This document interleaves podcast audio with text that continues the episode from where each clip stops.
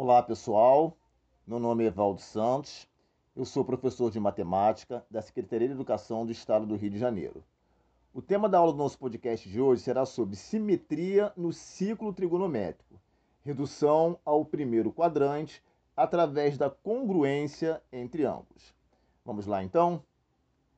Para sabermos qual quadrante que os ângulos ocupam, devemos determinar a congruência entre os ângulos.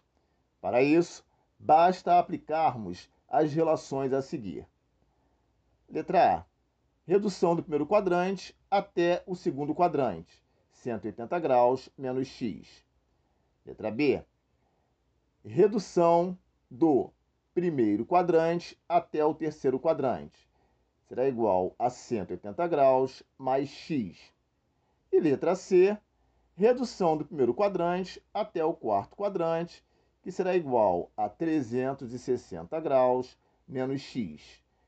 x é o ângulo do primeiro quadrante que será levado em consideração. Vamos aos exemplos. Exemplo 1.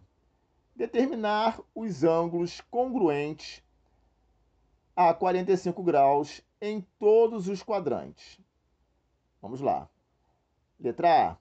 Segundo quadrante seria igual a 180 graus menos 45 graus. Seria igual a 135 graus. A letra B seria terceiro quadrante, que seria igual a 180 graus mais 45 graus, que seria igual a 225 graus.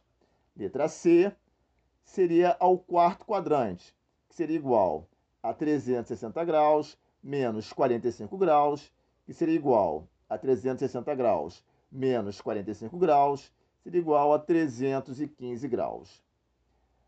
Bom, relembrando que x é o ângulo do primeiro quadrante que será levado em consideração. Ok, pessoal, essa foi nossa aula de hoje. Espero que vocês tenham gostado e entendido. E até a nossa próxima aula, então.